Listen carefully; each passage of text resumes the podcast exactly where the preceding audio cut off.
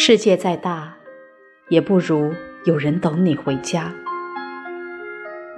有人问：逢年过节，为什么人们总要不远万里回家？网上有个高赞回答，只有一句话，却触动人心。因为那是我的家啊，别的地方只是住的地方。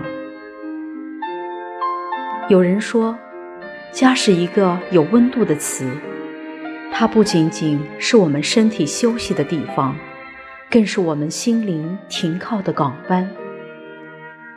倦鸟归林。鱼翔浅底，落叶归根，这都是对家的渴望，也是生命在追寻着的一种归宿。你终会发现，你心中最美的风景，不是霓虹闪烁，不是高楼大厦，而是那个有父母等你回去的家。当我们。努力去踏遍千山万水的时候，千万别忘了回头看一看那个随时等你回家的人。